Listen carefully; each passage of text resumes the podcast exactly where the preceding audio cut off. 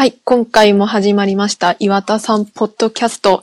今回、ボリューム16なんですけれども、はい今年はね、あの、新年入って最初のポッドキャストになります。ですね。はい。はい。ちょっとやっぱり年末年始でいろいろ忙しかったり、あと、ま、あったんですけど、新情報もね、ちょこちょこっと入ってきたりして、はい。まあ、去年の話と、あと、出てきた話ですか。はい。糸井さんのあたりの話とかもちょっとやっていきたいなと思っています。はい。というわけで、じゃあ、まず、最初に何を話してみますか？とりあえず、去年の末あたりの話もちょっとそうですね。やりますかねその辺いきますか。はい。いきますか。となると、やっぱり大体、せ世間はあの、スーパーマリオランはい。がかなりはい話題になりましたけど、なりましたね。なりましたけど、どうですか？やりましたか？正直にお答えしますと、えー、無料でできるとこまでやって、えー、有料はいいかなと思って飛ばっちゃいました。止まっちゃいました。はい。はい、私の方は、あの、一番最初に、まあ、課金はしたんですよ。払、お金は払ったんですけど、あの、ワールド1を全部やって、で、キノピオラリーっていうモードがあるんですけど、それをちょっとやって、はい。終わりました。終わりましたか。そうですね。ワールド1ってことなんで、つまり、無料の範囲内ぐらいしか私はやってないってことになります。ああ、なるほど。そうなんです。でどうですか？ちなみに、その無料の範囲内であれ、やってみて、いや、あ、よくできてるな、とは率直に思いましたけどね。はい。私もあの、スーパーマリオのあの横スクロールのあのいつものやつが、ちゃんとあのスマホ向けに調整されてるっていうのがよくわかりましたね。うん。なので、だからもう、これは、任天堂の名を冠して出しても全然、うん、十分なマリオシリーズのクオリティだなとは思ったんですけどね。はい。はい。私もあの、一番最初の、そのマリオのスマホ向けゲームとしてはかなりはい。よくできてるんじゃないかなって思ったんですけど、まあ、あの、世間的にはあの、無料とか有料の話がすごいあって、うん。まあ、そっちの方でかなり議論が交わされてたって感じがするんですが。まあ、ちょっと実際我々全然プレイしてないので、そうですね。ちょっとあんまりマリオランの中身の話はあんまできないかなって感じなんですけど。ただ、まあ、一番最初なんでこれからにきちょっと期待したいなっていう内容ではありましたね。わかります。それはあの、もちろん希望を持っての意味ですけど。はい。で、私はあの、スーパーマリオランやらずに、はいじゃあゲームの方何やってたんかっていうと、はいあの、ミートピアっていうゲームが、はい。マリオランのちょっと前に発売されまして、はい。で、ポッドキャスト内でもちょっとあの予告編の話とかもやってたと思うんですけど、はい。まあ、あれにもうドハマりしちゃって、発売から1ヶ月経った未だにずっとやってます。えっ、と、ハードは 3DS ですよね。はい、そうですね。3DS のパッケーはいジ的なタイトルですね。はい。はい。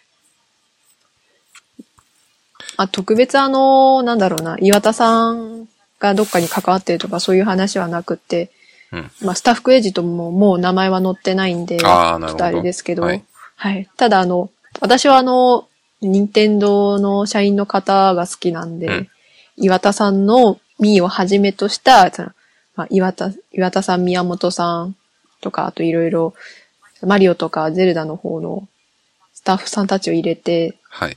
超楽しんでますね。ああ、いいですね。そうですね。すそうですね。なんか本人が本当それらしいんで、超楽しんでやってるんですけど、ちょっとあんま説明しづらいゲームではありますね。うんと、この辺がおすすめとか、こういう人はやったらいいんじゃないかとか。あー、そうですね。あの、友達コレクションっていうゲームが昔ありましたけど、はいあれを何かしらの方法で楽しんだ人、まあ、私みたいに、あの、実在の人物をいっぱい並べてそれをお世話して楽しんでるっていう人もいれば、あの、好きなキャラクターを作って、それでお世話したり遊んだりっていう人もいいると思うんですけど、な何かしらの方法で、はい。その友達コレクションを遊んで楽しめたっていう人は買ったらいいと思います。なるほど。うん。じゃあ、ともこれの要素に、まあ、RPG というか、冒険者が入ったみたいな。そうですね。まあ、ゲーム自体はあの RPG っぽくはあるんですけど、はい。もうプレイヤーは本当たえっ、と、見守ってるぐらいしかしてないんで、だから、あんまりゲームやらないっていう人とか、そんなに得意じゃないっていう人でも、うーん。ちょっとずつ遊べるかなって私は思いましたね。あ、じゃあそんなにゲームの腕がなくても大丈夫みたいな。そうね、大丈夫です。なんでかっていうと、もう、ほとんどの場合、もうミーたちが勝手に。歩いて、喋って、攻撃してるっていう、そういうゲームなんで。なんか、あ、それ聞いて、へーって思ったのは、なんか結構スマホ時代のゲームって割とそういうあんまり一生懸命やんなくても進められるゲーム増えたじゃないですか。はい。だから、まあ、本家任天堂ゲームを作ってきた会社のゲームにも、もしかしたら、そういう世の中の影響って入ってきてるのかなってちょっと今聞いて思いましたね。うーん。そうですね。ちょっとそれ考えたことなかったんで、あれですけど、あの、そうですね。確かにそれはあるかもしれないです。要はあの、ちゃんとテレビ画面とか画面に向かって、うんちゃんと体勢整えてうんやるやるぞっていう、そういう、うんそういうタイプのゲームではないんでうすよ。ーん。そういう意味で言えば、今の時代に合ってるかもしれないですね。うん、うん、うん。ただ、あのーこのゲーム、ずっと放置してても一応遊べてしまうような感じなんですよ。なるほど。選択肢は出てきても、ちょっとポンポンって押しておけば、はいはい。はいあとは勝手にやってくれてるって、そういうゲームではあるんですけど、はい。ちょっと目を離すと、はい。あの、敵キャラクターよりも自分たちの方が強いはずなのに、うん。全滅してたりとかあるんで、あああ、もう目離したうちにもうこれだからちゃんと見守っててやらないといい。ああ、ごめんね、みたいなそういう感じーあで。ー、面白いっすねうん、面白いですね。そういう意味ではちょっと面白いですね。ちなみにこれ、な、やまあ、あ、ごめんなさい。名前がミートピアなので、い、や、これ本当にほとんどやったことない人向けに、僕も含めてですけど、だミーをいろんなキャラに設定できるのがミソってことですよね。そうですね。あの、自分、主人公ですら、ですらっていうか主人公は、まあ自分のミーでで、自分のミーだったり、はいはいはい。好きなキャラクターだったりでも本当に自由に変えられるし、はいはい。で、仲間のミーも好きなんで設定できるし、はい。街のキャラクターであったり、王様だったり、お姫様だったり、はい。あの、大魔王であったり、はいそういうのも全部自分で設定できるんですよ。なるほど。ただもちろん全部、最初から最後まで全部設定してるとすごいめんどくさいので、はい。王様とかお姫様みたいなストーリーに関わってる重要なキャラクターは最初から自分で何かしらの方法で設定するんですけど、はい。街のミーとかそういうモブキャラクターはうん。最初から、ちょっとあの、Wi-Fi かな？任天堂ネットワークなどが通信で入ってきてるミーが設定されたりとか。しま、しますね。だから全部はやんなくても大丈夫と。そうですね。ただ、あ20人。これがあの、なんだろうな、設定を求められる人数なんですけど、20人設定できるんであれば、うんあとは大丈夫ですね。ちなみに、どんな感じの20人を設定して遊んだかというのは、じゃあ、あの、ねツツイッターに、のあれを見てくれと。まあ、そうですね。まあ、言ってしまうと自分自身と任天堂に関係する人たちなんですけど、それでもう20人なるほど。やっちゃいました。じゃあ、ちょっとそのツイッターの画像付き解説を貼っておきます。そうですねはい。そうですね。はい。ちょっとね、あの、あんまりやってる人いないと思うし、あの、見た感じあんまボリュームないだろうと思ってる人たくさんいると思うんですけど、どただ、やっぱりあの、すごい面白かったし、ボリュームもすごいんうで、ーん。現にあの、1ヶ月毎日やってる私が、うんまだ、あの、完全クリア全然できてないんで、なるほど。そうですね。まあいや、いいですね。よ、そうですね、予告編っていう、ちょっとあのゲーム内とはまた別のシステムの、うんなんか体験版じゃなくて、まあ本当に予告編っていう感じなソフトもあるんで、そっちもうん。興味がある人は見てくださいって感なるほどじですね。。じゃあ、まああの、あの、その、小ノートに貼っておく、うん私のツイートにもあの、岩田さんのミの QR コードがくっついてるんで、うんファンの方もよかったらやってみてくこれをださい。使えば、岩田さんも出てくるよっていう。出てきます。まあいいですね。そういう。遊び方も。はい。うん、いいです。うん。なるほど。そうですね。なるほどですね。っていう感じですかね。あと、岩田さん関係だと、年末あたりにあの、はい。フォーゲーマーで、はいはい。あの、マインドウェアっていう会社なんですかね。その会社の、えっと、市川美希人さんっていうんですかね。はいはいその方のインタビューがフォーゲーマーで載りまして、はい。ちょっとその中に岩田さんの話が出てきたんで、それもあ、ちょっと触れたいなと思うんですけど。はい。お願いします。なんかあの、2008年に、あの、WeWare 用ソフトで、はい。形のゲーム丸棒四角っていうゲームがうん出たんですけど、うんうんうんなんか、このソフトを、任天堂の担当者に電話して売り込もうとしたら、すごいなんか熱烈にアピールしたんだけども、そのアピールした相手がまさかの岩田さんだったっていう話。う ん面白いっすね。うん面白いですね。ただあの、と、この時は、あの、任天堂のソフトの部門って、情報開発部とはい企画はい開発部って二つあって、はいで、2008年というと、企画開発部はいの一番のトップ、うん。本部長ですか？はいそれが岩田さんだったはずああ、なんで、なるほど。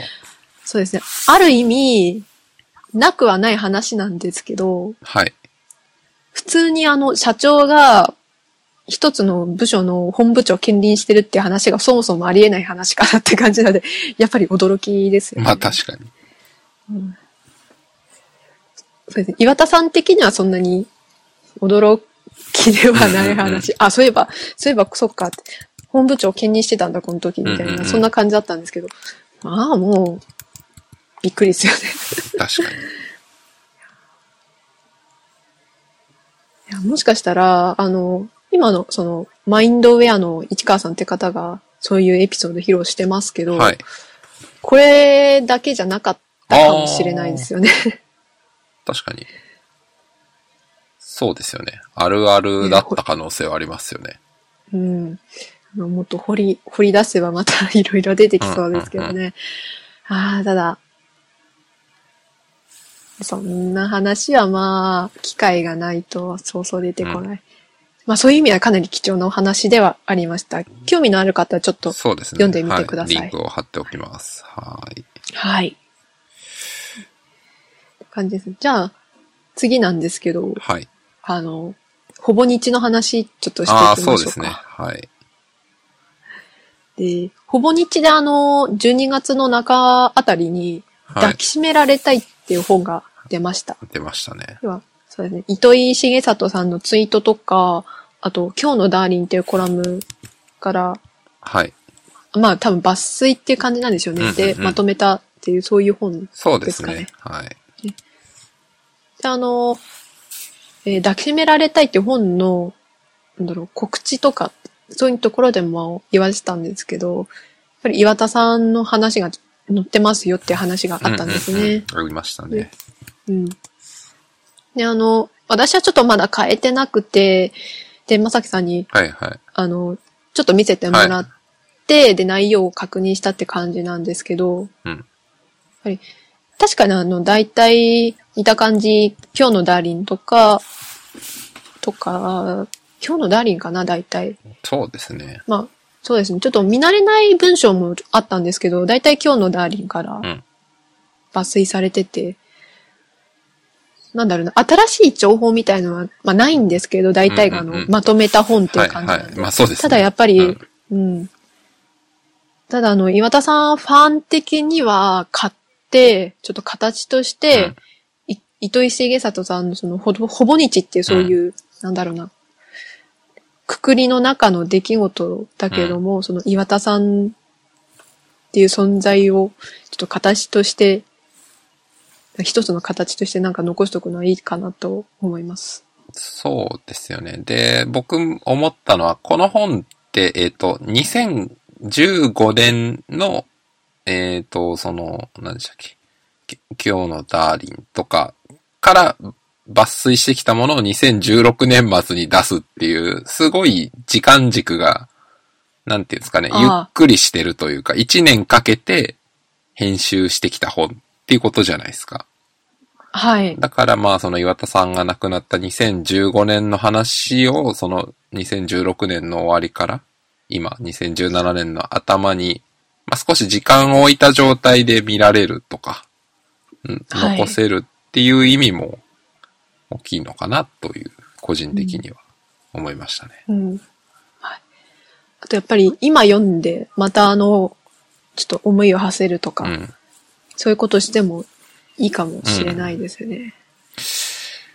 なんか、ちょっと話それちゃいますけど、やっええぱその、岩田さんの書いたとか、岩田さん、まああの、をテーマにした本みたいなのが、多分本当はもっと作れたんだろうなっていう気がずーっとしてて、う実際世の中にあるのっていうとあの、電子書籍の岩田悟の原点とかぐらいじゃないですか。あはい。でも、あれもなくなったからこそ同級生の人が一生懸命作ったっていう感じで、なんか、ナチュラルに作りましたっていう本は結局なかったなーっていう。そうですね。やっぱり。でも岩田さんに限らずだとは思うんですけど、うんやっぱり生きてる時にそういった本をうん。作るっていうのはなかなかない話ですよね。まあそうですよね。うんまあしかも岩田さんの場合、現役の社長でめちゃくちゃ忙しくて自分が本に関わるとかは、ほぼほぼむどの道無理だっただろうから、そうですね。っていうのはあるかもしれないですけどね。うん。うん。まあまあ、ただその分、なんでしょうね。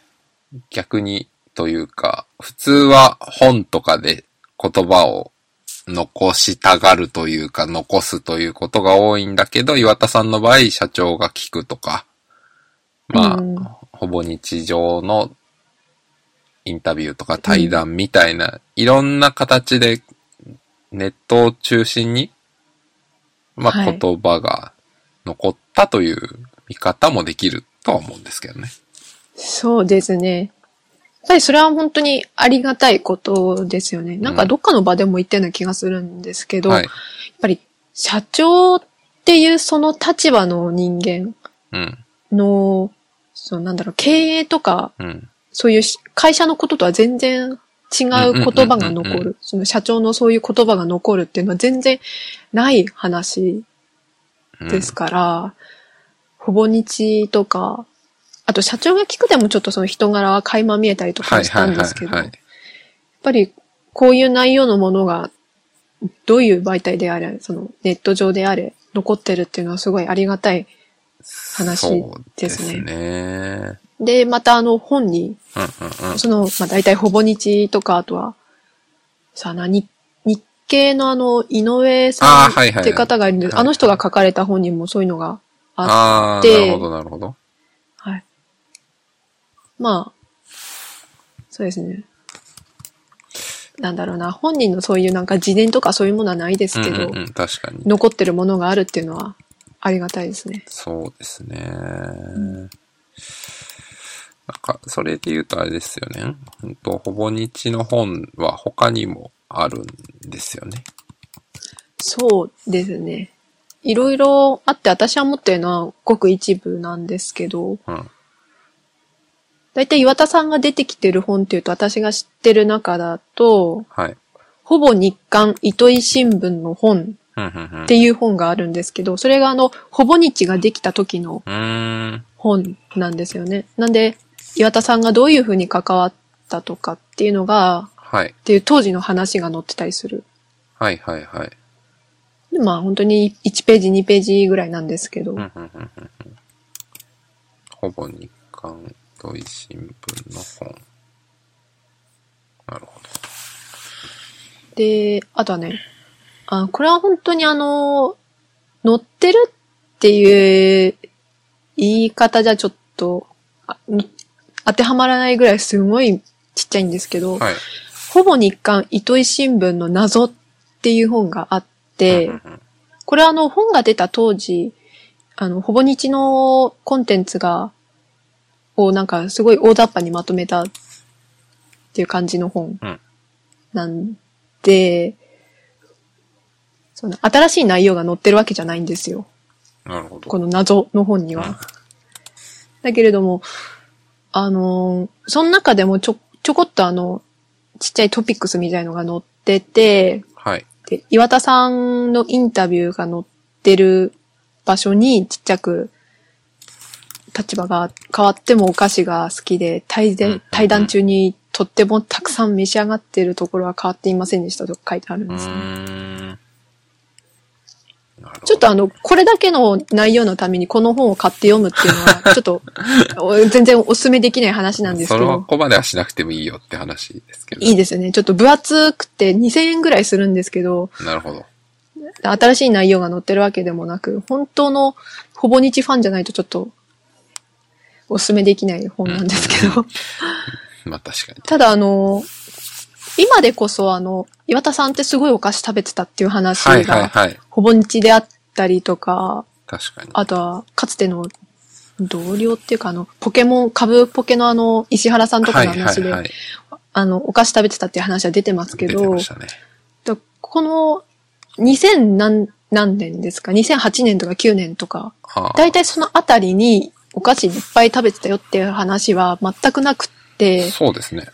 そうなんですよ。なんで、私が初めてお菓子いっぱい食べてるって知ったのがこの、ほぼ日刊糸井新聞の謎っ。ていうこの本に書かれてる、たった数行の言葉だったんですよねな。るほど。なるほど。まあ、当時は貴重だったんですけど、今はそんなに貴重じゃない話ですかね。うんああ、なるほどですね。ほぼ日本糸新聞の謎。まあじゃあ、興味を持った方は。そうですね。ちょっと試し読みとかできるような感じの本じゃないんで、もう、なかなか謎な部分があるんですがし、かも10年前だから、電子書籍化とかもしてないから、目次チラ見とかもできないですからね。できないですね。まあ。なるほど。あとは何でしたっけ？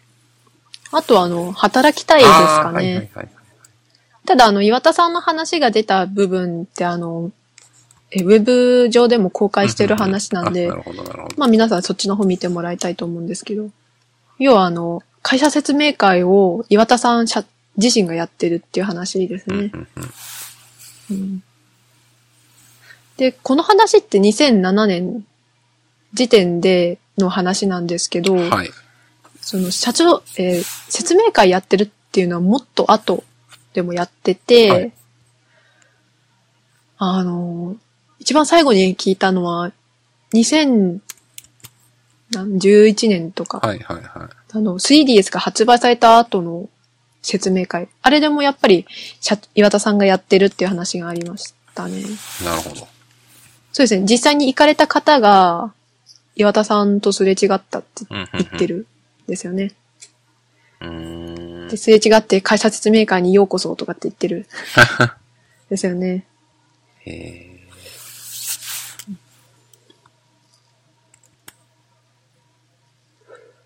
て感じですかね。ちょっとあの、抱きしめられたいは、ー、うん。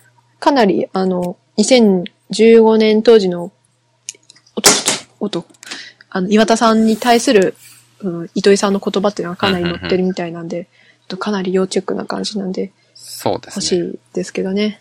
た、あのーちょっと話それますけど、ほぼ日の本って最近もう Amazon とかであんま売らないですもんね。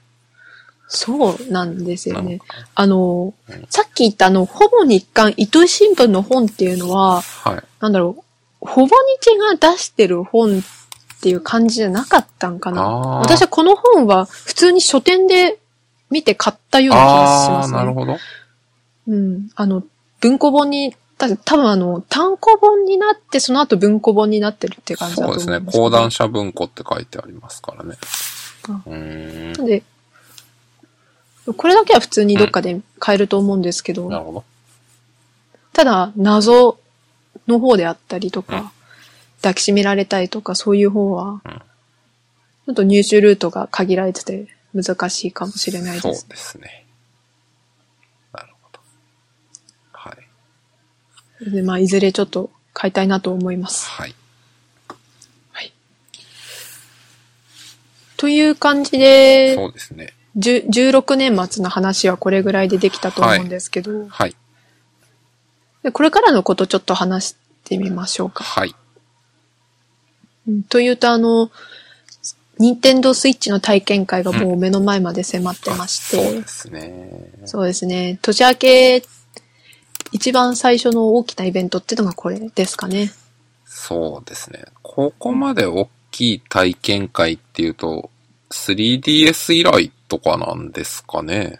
うん、そうですね。3DS の時は確か、3連休があったのかなあの時は、うん。1月の、1月のなんか3連休あたりに3日間でぶ、あの、ぶち込んできて、ちょうど。っていうぐらいですかねほぼ同じ日程とかですよね。多分。大体そうですね。確かあの、そうだな、私、当時があの、ま あのまだ学生だったんですけど、はいはい。確か冬休みが終わる直前の話だったんで、このスイッチ体験会よりは1週間ぐらい早かった気がしますね。なるほど。それこそ同日月って感じだったかな。はいはいはい。たあの時もあの、ライブややってたんですよね、ライブをで、3日間でやって、そのうちあの、1名ぐらい任天堂のコンポーザーですか、音楽系のはい。社員さんが出てきてライてブやってた気がしまた。す、ライブ。あったあったそ。うやってましたね。思い出した。やってましたね。確かに1日目が横田真人さんっていう東京勤務の方で、はいはい。2日目が戸高和美さんっていう、吉の声優やられてる方で、で、3日目が近藤さんだったかな。あ近藤あ、浩二さん。そんな気がします。確か。確か。うん。ただちょっとスイッチ体験会もライブやるんですけど、任天堂の方が出てくるっていう話はないですあ、ね。これですね。ちょっと、トピックス任天堂 COJP から貼っておくと、えー、この記事ですね。ゲームミュージックライブの開催が決定と。はい。うーん。ただ、なんかゲームミュージックライブをはじめとした特別なステージプログラムを用意していますってあの、ホームページの方に書いてあるんですよ。うんただなんかこれ以外にもあるんかなって思ってるんですけど、3DS 体験会の時を考えると、このミュージックライブの他に、はい。そのは、こそのハードで発売するタイトルの開発者のプレゼンとかがうんあるんかなって感じなんですけど。もう、えっ、と、体験会の前日ですか。うんスイッチだとあの、13日のプレ、プレゼンがありますけどあ、そうだ。ええあの時に多分タイトルが発表されて、で、はいはいはい。プレゼン、え開発者のプレゼンがあるとしたら、それでもういろいろプログラムが発表されるっていう感じなんかなとはいはい、はい。思いますけど。なるほど。うん。そうですね。ね、まあ。あれなんかスイッチのタイトルってオフィシャルにはほとんど何もまだ。そうですね。あのー日本だと、あの、まあ、ゼルダの伝説、ブレスオブザワイルドはいはいはい。と、あとなんか、信長の野望でしたっけ、うんうんうんなんかそれが、ちょっと話があって、で、オフィシャルじゃないけど、ドラクエ11かな？あが出るっていう話があったぐらいですかね。ただあれはあの、あはい。誰だ、誰だったかな？誰かの、ちょっとポロッと言っちゃって、だから公式にはそういう話はないんですけど、あれ、ドラクエ11って 3DS だと思ってたけど違うのかな？あれ 3DS、なんかマルチタイトルなんですよ。3DS とそうだ PS4 と、あと NX みたいな。3DS、PS4 のマルチプラットフォーム展開みたいな。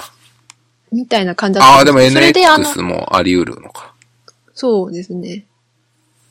PS4 と確か 3DS っていう感じで、それであの、NX が据え置きなのあかあ、携帯機なのかわからないぞっていう話が出てきて、っていう感じだったんで、多分そんな感じだったと思います。でも、なんか話それますけど、プレステ4と 3DS ってだいぶスペック違うし、携帯と据え置き違うのに、そうなんですよね。どうすんのっていうなんであの、確かあの 3DS の方は、だったかね、よ、あ、なんか別のタイトルとあの、混合してるような気がするんですけど、あの、す見下ろしの、いつものあの昔ながらのドラクエの感じと、はいはいはあとい。3D モデルのあの感じってなんか、途中から選べるんだったような気がするな。んだから本当ほとんども別物のだと思いますよ。ストーリーとかキャラは被ってるけど、ビジュアルがまるで違うみたいな。みたいな感じだったと思います。ただ、ほとんどごめんなさい、覚えてないんで違うかもしれない。いいと思います。別に、うんはい。はい大丈夫だと思います。そうなんあとあの、あとあのスイッチだと、海外で、あ、なんだっけな、なんか、この間タイトルが1個発表されて、あと、任天堂関係だと、レゴシティアンダーカバーかな。うん、うん、うん。ただ、レゴシティアンダーカバーはあの、もともとあの Wii U で、任天堂も開発に関わってそれでできたって話、ゲームなんですけど、今回あの、マルチプラットフォームになっちゃって、はいはい。PS4 と Xbox One と NX と、あと NX とっていうかスイッチと、はいはいあと Steam PC 版ですか、はそれになっちゃって。なるほど。まだちょっと日本で発売するっていう話、まだ一切ないんですけど、おそらく、サードパーティー枠で、今度のプレゼンで何かしら話は出てくると思うんですけど、じゃあ、レゴファンは、それも、チェックしましょう。チェックって感じなんですけど、私としてはまあかなり複雑な気持ちなんで、なるほど。まあ、はい。はいまあ、要はあの、マルチプラットフォームってことは、日本で発売するときも、要は、任天堂じゃおそらくなくなるから、あで、発売するところが結構あの、あんまり信用できないところあ、なるほど。あーまあっていう感じですかね。はい。了解です。なるほど。あとあれですかね、あのプレゼンテーションってあなんか君島さんがやるらしいじゃないですかあ、。そうなんですね。うん。えなんかあの、なんだろう、その、プレゼンに招かれてる人たちー、はい。の、から出てきた話で、なんか登壇者が君島さんになってるっていう話がえあります。だから、君島さんが、いわゆるメディアでー、はいはいはい。映像としてなんか初めておそらく見れる機会あになるんじゃないかと言われてます。ー、なるほど。じゃあ、君島さんの肉声か映像かがついに見られる。そうですね。初めて。でも1年半出てこなかったってことは結構長かったですね。長かったですね。まあ、なんだろうな。君島さん自身があんまりなんかよくわからないというか、あの、ほら、任天堂ダイレクに出てくて、出てくるような柄じゃないですし。なるほど。で、あ、もう任天堂ももう映像配信とかやめちゃいましたし、その、決算説明会とかも。ああ、そっか。え前はやめちゃいましたからはいはい。まあ長かったといえば長かったですし、まあよく、よくぞこういう場で出てくれたって感じなるほど。でもありますね。確かに。じゃあ、ちょっとそれも期待して今週の金曜日。金曜の夜中とかですか？よくわかんないけど。あ、あ、いや、あの、プレゼン自体は金曜の確か13時13時、あ、ですか？本当だ。はい。なんで、13時か。昼間なんですけど、じゃあ、あ 私はちょっとリアルタイムで見れないんですけどね。まあ、リアルタイムで見れる人は見るといいかもっていう感じですかね。そうですね。多分、で、あの、これはもう完全なる憶測ですけど、はい。プレゼンが終わった後にはい。予約が始まるんじゃないかって言われてるんで、いわゆるアップル方式というか。うん、じゃないかなって言われてるんで、あそう、予約したいなって思ってる人が、うん、ぜひともチェックしてもらって。そうですねあ、それはいいと思います。ああ。私あの、毎回予約合戦に参加してるんですけど、はいはい。今回はちょっとリアルタイムで参加できる気がしないですね。うん、うん、うん。まあ、うん。いろんなところが、あの、重くなってページが繋がんなくなったり、るですね。そうですね、あの、どこどこの予約再開してるぞとかっていう情報でみんな動いたりとか。なるほど。ああ、でも今回はちょっと参加できそうにない。まあ、じゃあちょっと様子を見つつって感じですかね。ですかね。まあ、いつ始まるんだか、まあ、本当のところはわからないんで。今のところ推測ですからね。はい。はい。って感じですかですかね。ね。ちなみに、14とか15の体験会は行こうかなと思ってると。そうですね。14日はもう必ず行きます。本当の最初の最初なんで、はいはい。行きたいなって強く思ってます。2日目はちょっとあの、体力とか、体力次第。あと、そうですね、私と会いたいってか、あの、言ってくださってる方がいれば、2日目も行こうかなって思ってるんですけど、ただ、い今のところそういった話がないんで、なるほど。じゃあまあ、もしあれだったら、ツイッターかなんかにメンションか、なんかしてくれたら、ああ、そうですね。ただやっぱり、かな？みたいな。あの、実際に会ったりなんだりっていうのは、ちょっとやっぱり面識、まあそうですね面識がある方に限らせていただくって感じだと思うんですけど、了解です。じゃあ、面識ある人はお声掛けくださいみたいな。そうですね。そうですね。はい。